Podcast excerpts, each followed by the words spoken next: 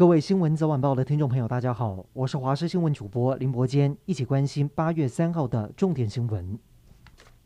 东京奥运桌球男子团体项目，由我国好手庄智渊、陈建安以及林云儒在八强赛对上德国队，争取四强门票。双方战况激烈，但是在最后第五点二比二平手时，庄智渊压轴上场，无奈不敌对手，最后台湾以二比三输掉比赛，也无缘四强赛。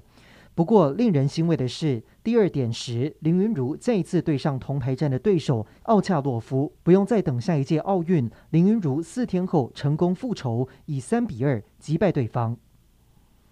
我国奥运代表团又有英雄回家，拿下奥运体操史上第一面奖牌的鞍马王子李智凯，今天下午四点四十二分回到台湾。另外，拳击女神陈念琴也搭乘同一班飞机返台。虽然这一次陈念琴止步八强，无缘奖牌，但是她的队友黄晓雯一路杀进四强，确定保底铜牌。到三号为止，台湾已经抢下十面奖牌，创下我国奥运史上最佳成绩。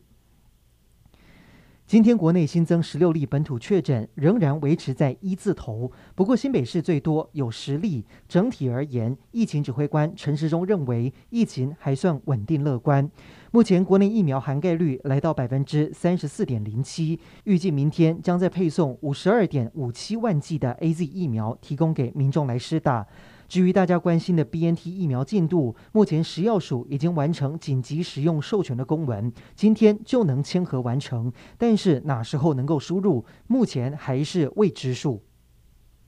西南气流为中南部带来致灾性的大雨，二号彰化一整天雨势非常的惊人，深港的低洼地区有不少民宅进水，到今天都还没有退去。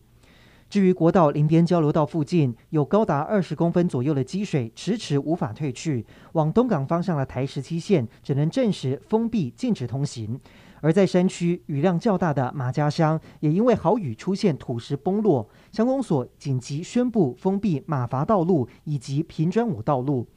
南投县国姓乡山区也因为雨势不断，在一三六号县道有一棵高二十公尺、直径八十公分的巨大路树倒塌，阻断交通。辖区员警巡逻发现，立刻用连锯把粗大的树干给锯断，恢复单向通车。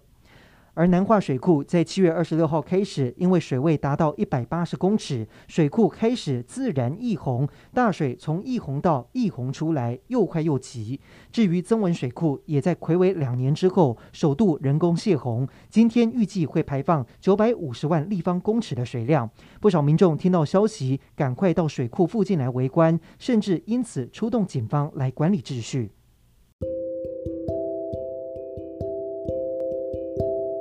上就是这一节的新闻内容，感谢您的收听，我们再会。